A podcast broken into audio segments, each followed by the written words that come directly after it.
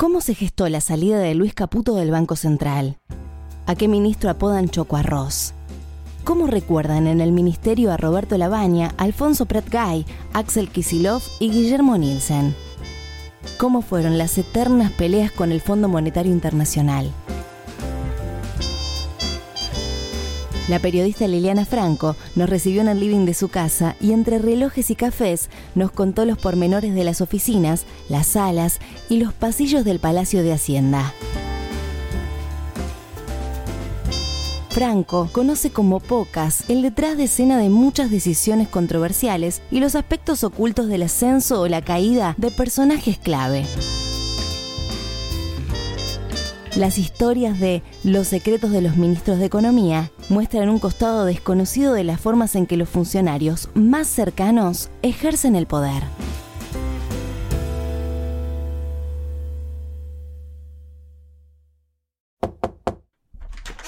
Vení, vení, pasá. Esto es No Ficción, el podcast de libros de Penguin Random House Grupo Editorial. Gracias por acompañarnos. En No Ficción leemos con vos. Te invitamos a descubrir nuevos mundos. Un viaje sin escalas de la mano de los autores más reconocidos.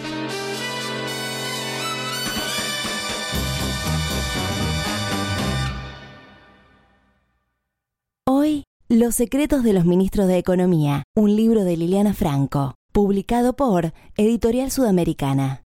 Es un edificio silencioso. Es un edificio muy silencioso porque es muy grande, tiene pasillos anchos, muy anchos.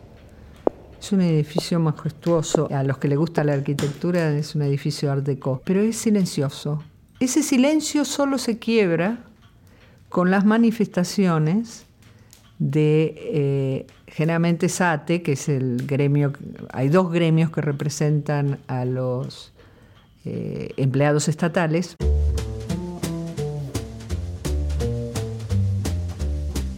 Es un edificio de difícil acceso, no es que uno se pueda colar fácilmente, realmente siempre fue un edificio que no es eh, que uno puede entrar fácilmente.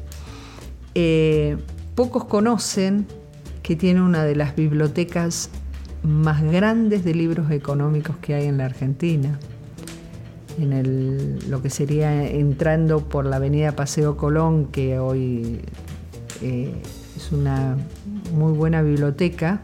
Eh, es un edificio que tiene muchas historias. Por ejemplo, siempre se habló de que tenía pasillos que conectaba con la Casa Rosada, porque para los que no conocen, el Palacio de Hacienda, como lo conocemos, o el Ministerio de Economía, está justo enfrente a la Casa Rosada. Eh, y hay una fantasía o un rumor de que había túneles que conectaban la Casa Rosada con eh, el Palacio de Hacienda. En realidad no, está demostrado. Sí hay túneles, pero no que surjan, eh, que conecten estos dos edificios. Pero sí los sótanos del Palacio de Hacienda son eh, muy misteriosos realmente porque son zonas como eran antes, que había mantenimiento, sigue estando, o sea, de reparación. Es todo un mundo, eh, un enorme mundo, pero sí suena silencioso, suena silencioso y muy poderoso.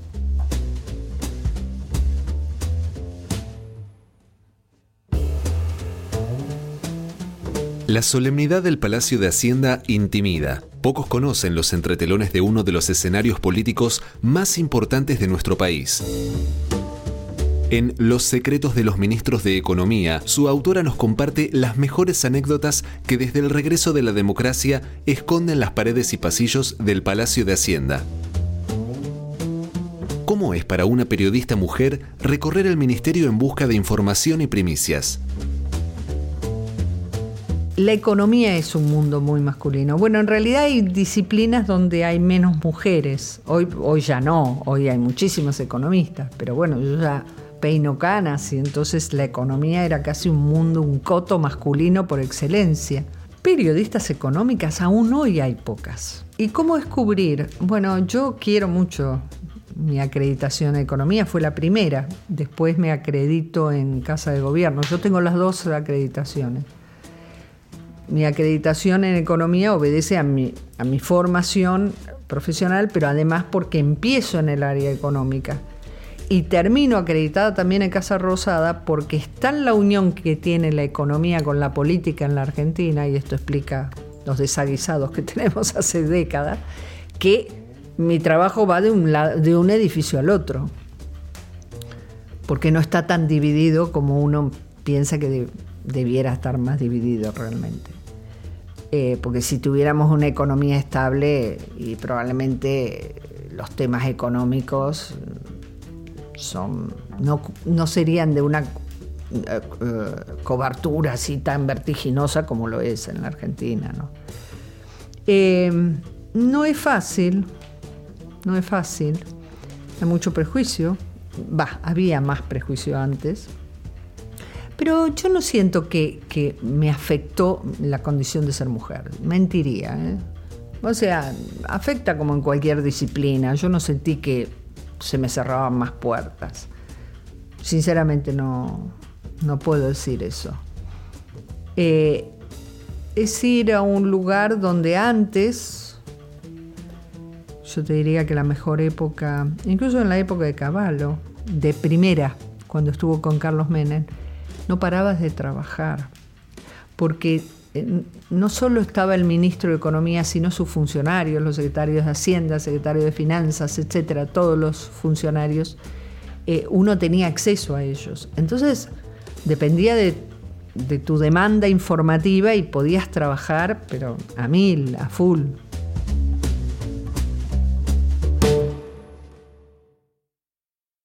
Al estar acreditada en la sala de periodistas del Palacio de Hacienda, el trabajo de Liliana Franco consiste en reflejar lo que hace el ministro de Economía.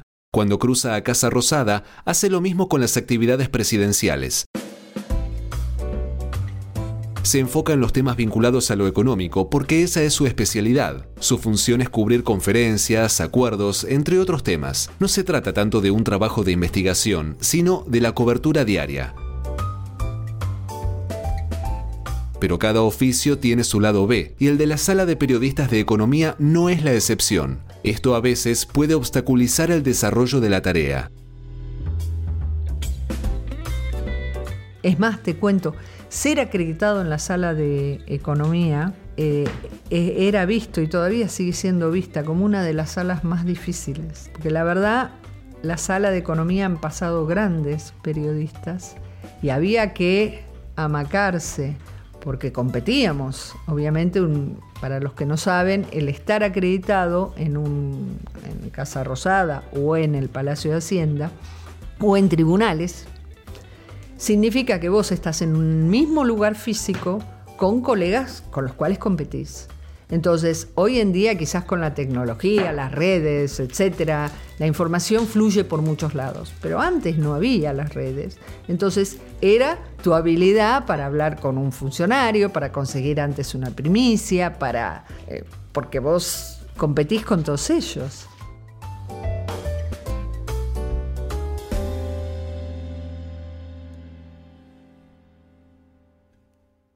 El rigor informativo, sin embargo, no les ha quitado el humor a los periodistas acreditados. A fin de año existía la tradición de otorgarles los premios Naranja y Limón a los funcionarios con el mejor y el peor trato, respectivamente, con la prensa. El veredicto era sencillo, hacían una votación y entregaban el premio cada 28 de diciembre. Esto se cumplió durante muchos años. En general los galardonados recibían la distinción con humor, aunque a algunos no les gustaba mucho. Uno de los premios Limón lo recibió Amado Boudou durante su época como ministro de Economía. Durante una semana después de recibir el trofeo nos envió a la sala de periodistas lemon pies, budines y caramelos de esa fruta. El premio Limón también le tocó a Roberto Labaña, debido al estilo distante que tenía con la prensa. Liliana fue la encargada de entregarle el premio en el cóctel de fin de año. Lo llamativo esa vez fue la decoración realizada por el propio Lavania a su equipo de ceremonial. Había limones por todas partes.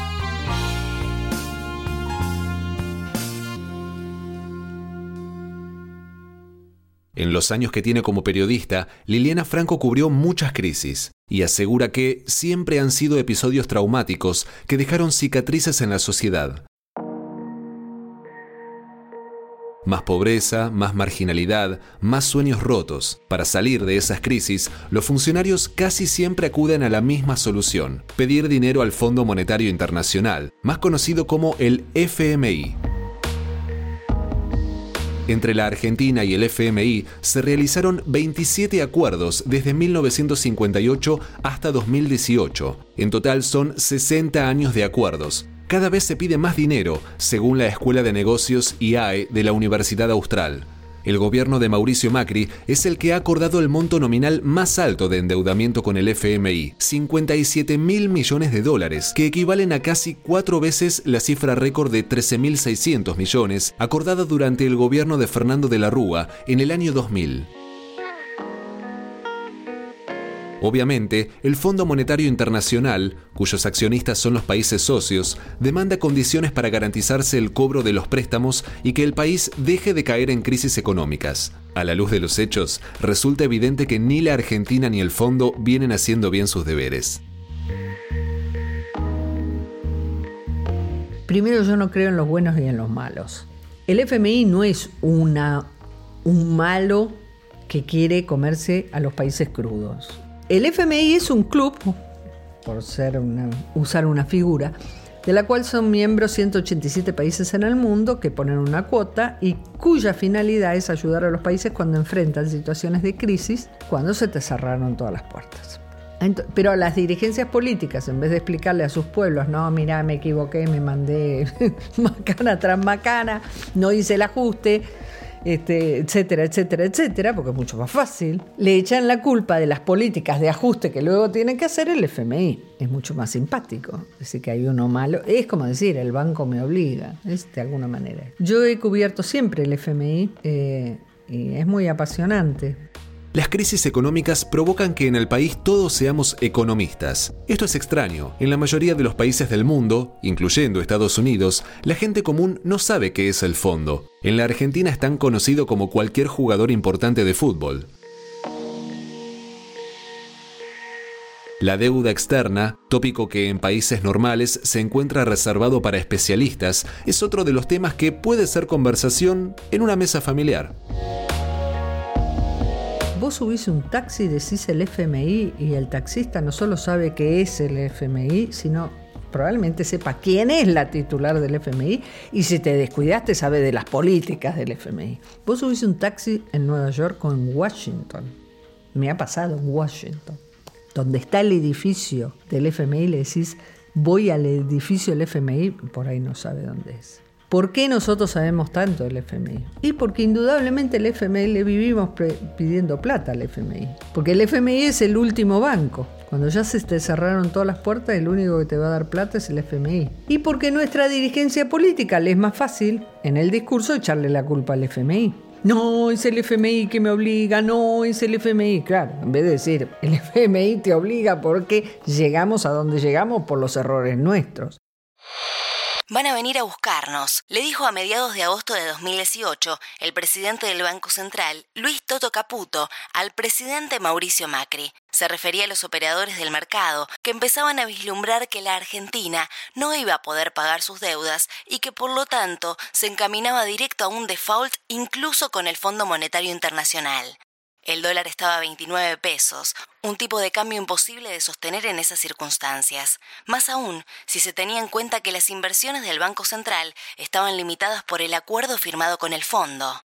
El temor era que la corrida cambiaria se transformara en corrida bancaria, algo que había empezado a pasar. Según fuentes del Palacio de Hacienda, hubo días en los que los bancos perdieron el 6% de sus depósitos en dólares. Tenemos que negociar un acuerdo, sostuvo Caputo ante Macri, según afirman estas mismas fuentes. Hay que conseguir que nos adelanten los fondos para eliminar el riesgo de default. Esta corrida revivió el recuerdo de la gente y trasladó a la población y dirigencia política a una de las crisis más difíciles que atravesó nuestro país. La crisis de 2001. Fui testigo del 2001, fui testigo de la crisis 1999, uno ya se veía venir. Estando en economía, uno ya se daba cuenta que se venía una crisis porque el Fondo Monetario no, nos quería en ese momento. En, realidad el Fondo Monetario en ese momento, la etapa de Ann Kruger, aquellos más memoriosos se acordarán, una señora muy mala y muy fea, pobre, pero en realidad eh, no se llevaban bien con Caballo. Una cosa curiosa, al Fondo Monetario no le gustaba la convertibilidad, no estaba de acuerdo la línea. Pero, cosa de la política, finalmente terminan aceptando la convertibilidad. Y eh, la convertibilidad para aquellos muy jóvenes fue lo que significó un peso, un dólar. Y fue lo que permitió que, la verdad, la inflación bajase y hubo una sensación de bienestar, etc. Y llega ese 19 y 20 de diciembre. Me acuerdo, me acuerdo cuando Caballo anuncia el corralito. Desde hoy rige el límite de 250 pesos por semana para el retiro de efectivo. El paquete de medidas fue decidido después de que Caballo confirmó en Canadá que el FMI pedía una devaluación y que no ayudaría con dinero a la Argentina para evitar el default. El resto del dinero que uno tiene en la caja de ahorro, en la cuenta corriente o que tienen un plazo fijo, va a poder ser utilizado también para pagar lo que eh, la gente deba pagar. Pero esos pagos lo va a tener que hacer o con cheque, si es una cuenta corriente, o lo va a tener que hacer con la tarjeta de débito. Las extracciones podrán ser acumulativas. Si en una semana una persona sacó 100 pesos, a la siguiente podrá sacar 400, o bien hacer una sola extracción de 1000 pesos a fin de mes si uno paga con esa tarjeta de débito, recibe 5% del precio de venta como devolución del impuesto al valor agregado. Y esto él lo anuncia casi a principios de mes. Esa conferencia donde se instala el corralito fue a principios de mes. Yo me acuerdo con mis colegas de la sala de periodista de economía, dijimos, ¿qué quilombo se va a armar? ¿Qué lío se va a armar? Pasó al día siguiente, no pasó nada. Al otro día no pasó nada. Al otro día no pasó. Claro, porque la gente en las primeras semanas no, no notó el faltante, porque no fue a principio de mes exacto. Entonces la gente ya, ya había pagado su alquiler o... Claro, cuando empezó a llegar al 15, que empezó a faltarle, porque ya no llegaba a fin de mes o lo que fuere, ahí tomó conciencia que no podía sacar más plata. Por eso el 19 y el 20 se da a esa altura. No por Navidad ni nada por estilo, porque si uno mira los diarios de la época se da cuenta que no pasaba nada esas primeras semanas. Empezó a pasar cuando la gente, uh, che, tengo que pagar tal cosa, no llego, vayamos al supermercado, y perdón, no tengo más plata. Va al banco y ahí descubrió que no se la daban. Y, los mecanismos de pago con tarjeta no eran tan habituales. Entonces, todavía en el 2001 había mucho efectivo. La gente se manejaba con efectivo. Los sueldos no se cobraban en, o sea, las grandes empresas te pagaban en el banco. En general en efectivo, vos ibas y retirabas. Hoy suena raro esto, pero era así. Entonces, eh, estalló, claro, cuando la gente empezó a faltarle la plata. Pero este es un dato que te muestra, ¿ves? Nosotros, los periodistas económicos, dijimos, esto va a ser un lío, va a estar todo por los aires. Y no entendíamos por qué. No entendíamos cómo la gente no se había dado cuenta. Claro, uno está trabajando, está en lo suyo. ¿Te das cuenta cuando, eh, ¿me traes plata que hoy tengo que hacer las compras? No, no puedo sacar del banco. Y ahí empezó.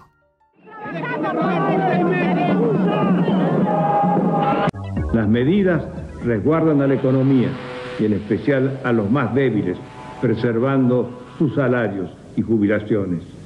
Hemos salido a defendernos. Queda claro que aquí no hay devaluación, que se mantiene la convertibilidad y la paridad peso-dólar, que se ha derrotado a la especulación, que se respeta absolutamente la propiedad de los depósitos. Estaré al frente, en pleno ejercicio de mis deberes constitucionales. Yo trabajo en microcentro, ver a la gente golpear los bancos, más las manifestaciones que había. Y me acuerdo lo que pasó en la Plaza de Mayo, me acuerdo como si fuera hoy.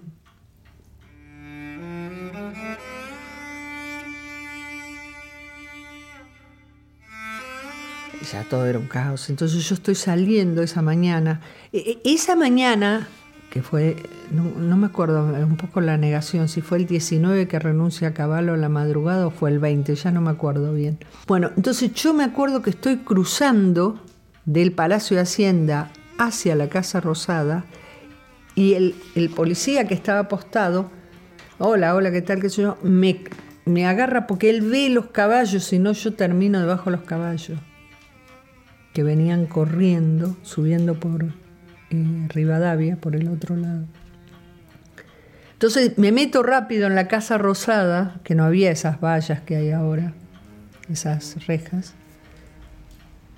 y me quedo detrás y veo lo que estaba pasando. Y yo estaba transmitiendo para Radio Rivadavia, o sea, todo lo que pasó de que el cana me corrió para atrás y, y todo eso lo transmití en vivo por Radio Rivadavia. Y entro en la Rosada y ya después no me moví. Porque después la ciudad quedó sitiada y yo vivo en zona norte y yo no podía, no podía venir. Habla al país el presidente de los argentinos, doctor Fernando de la Rúa. Compatriotas, culmina un día difícil. Han ocurrido en el país hechos de violencia que ponen en peligro personas y bienes y crean un cuadro de conmoción interior. Quiero informarles que ante eso he decretado el estado de sitio en todo el territorio nacional e informado al honorable Congreso. Comprendo las penurias que atraviesan muchos de mis compatriotas, las comprendo y las sufro, pero la mayoría sabe que con violencia e ilegalidad no se sale de los problemas. Los problemas hay que afrontarlos y eso estamos haciendo. Me acuerdo, yo trabajo para el exterior y me acuerdo que iba informando a los presidentes hasta que un momento dado, yo trabajo para un estudio económico, entonces le iba informando que teníamos, ya el quinto me dijo, no me interesa más. no me olvido más, basta, no, ya está, no me interesa más. Y ahí uno tomaba conciencia de lo loco, ¿no? Me dijo, no basta. O sea, me dijo en inglés, me acuerdo, no, it's too much. siento, basta, basta.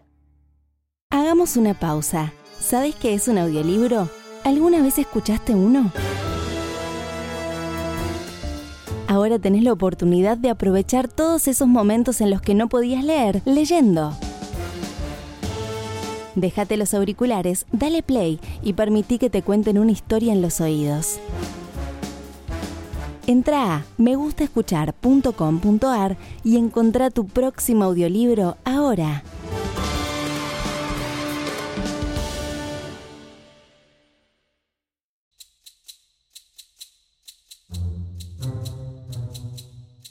Miguelito el Discreto. Quien recorra las fotos históricas tomadas en el Palacio de Hacienda podrá reconocer en muchas de ellas, entre ministros, secretarios y otros funcionarios, la figura de un hombre alto pero encorvado, siempre con una bandeja en la mano. Su nombre es Miguelito y es mozo de oficio. Durante casi medio siglo fue una institución que se mantuvo firme en sus funciones mientras transcurrían los gobiernos y las gestiones democráticas y de facto. Los periodistas acreditados le hacíamos bromas. Él estaba siempre sonriente y saludaba a todos. Hacía doble turno, horas y horas, corría incansable por los pasillos del ministerio sin soltar la bandeja. Después de más de 40 años atendiendo a los ministros, Amado Budú lo trasladó a otro piso, donde atendió durante un tiempo al entonces secretario de Finanzas, Hernán Lorenzino. Luego se jubiló. Como buen cafetero, Miguelito era muy discreto, y si había alguien que tenía información en el Palacio de Hacienda, era él. Uno le preguntaba, ¿está el ministro? Y lo máximo que respondía era sí o no, y si había tomado café. Para mí fue un placer entrevistarlo, pero él, fiel a su estilo, no me dio muchas noticias. De todas formas, su voz permite reconstruir el detrás de la escena de una parte importante de la historia argentina.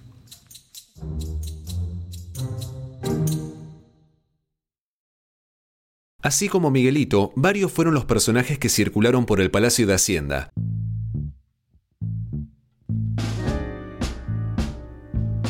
Carlos Taqui, secretario de Ingresos Públicos durante las gestiones de Antonio Herman González y Domingo Cavallo en el Ministerio de Economía, era un personaje muy pintoresco y de una ética intachable.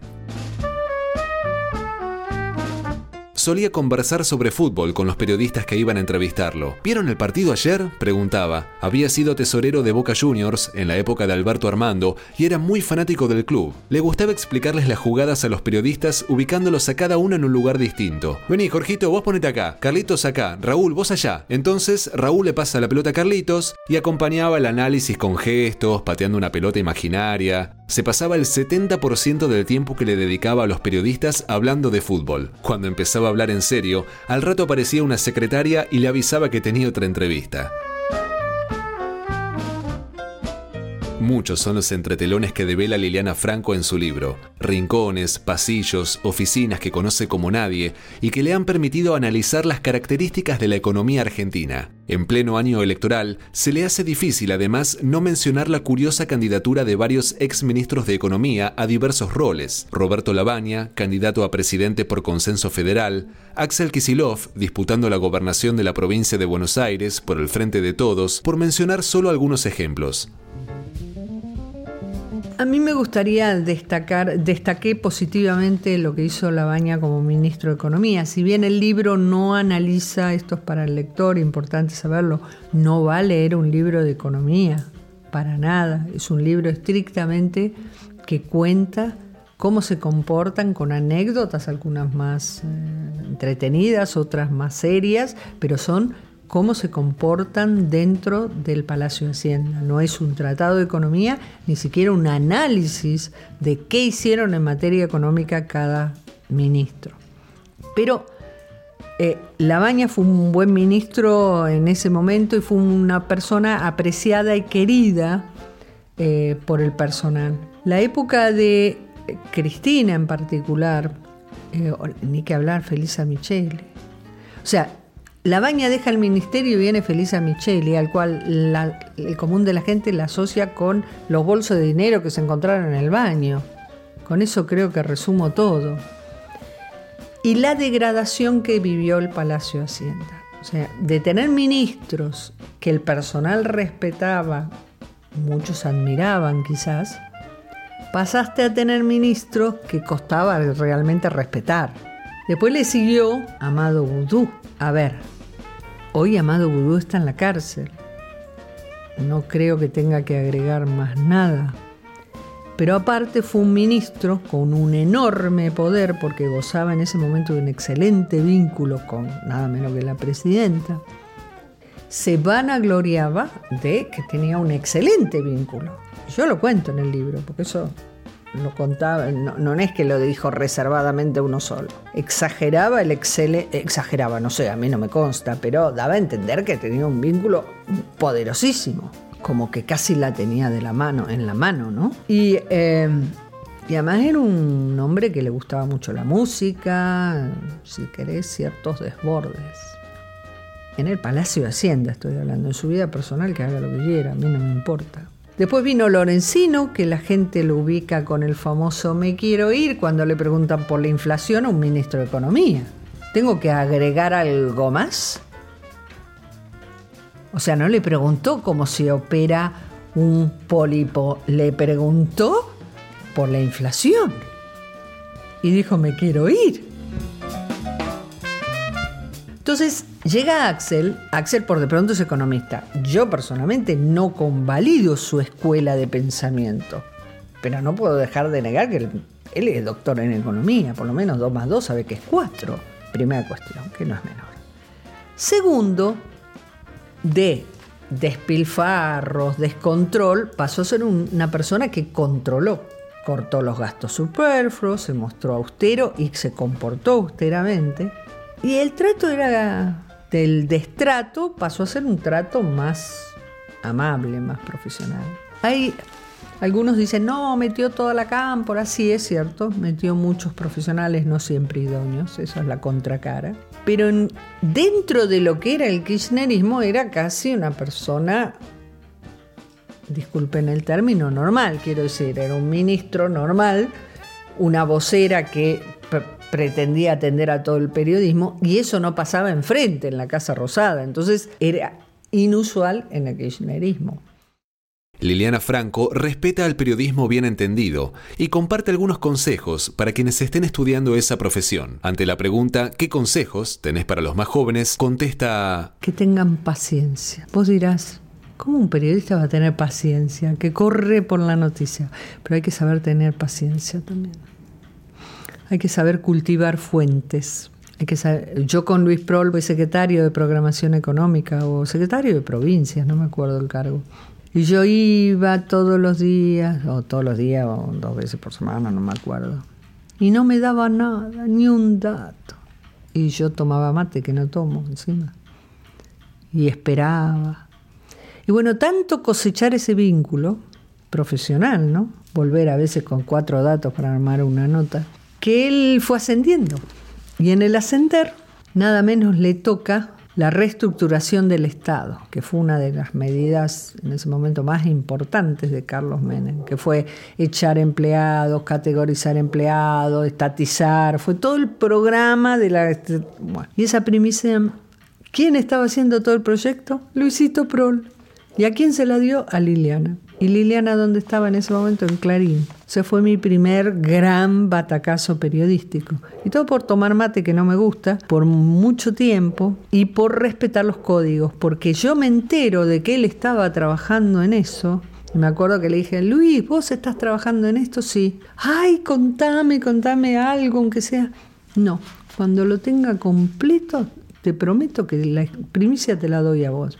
Y yo en ese momento tenía la disyuntiva de publicar que Luisito Prol estaba trabajando sobre eso y las pocas cositas que había escuchado y largarlo. él me dijo, pero si vos publicas algo, yo no te la doy.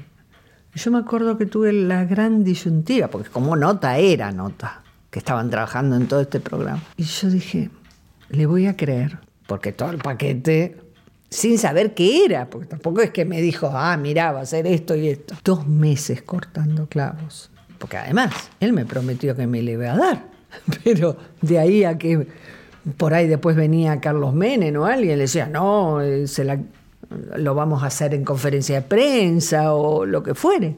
Y bueno, dos meses y me la dio. Fue mi primer primicia gran, importantísima. La preocupación por la economía ocupa los primeros puestos de las encuestas porque, para bien o para mal, afecta nuestra vida cotidiana y determina nuestro futuro. Pensamos que, antes de ser tomadas, las medidas son analizadas, sopesadas y debatidas por expertos. Si la realidad a veces nos hace dudar de ello, en Los secretos de los ministros de Economía, Liliana Franco nos revela que ese recelo puede ser acertado. Liliana Franco es periodista y docente. Desde hace casi 30 años viene reflejando la realidad política y económica de la Argentina. Primero desde las páginas de Clarín y luego desde las de ámbito financiero, medio por el que continúa como acreditada en el Ministerio de Economía y la Casa de Gobierno. Hoy leímos Los secretos de los ministros de Economía, un libro de Liliana Franco publicado por Editorial Sudamericana. Encontrá Los secretos de los ministros de Economía en todas las librerías o siguiendo el link en la descripción de este episodio. Una realización de Tristana Producciones y Román Frontini. No Ficción es una producción original de Penguin Random House, grupo editorial.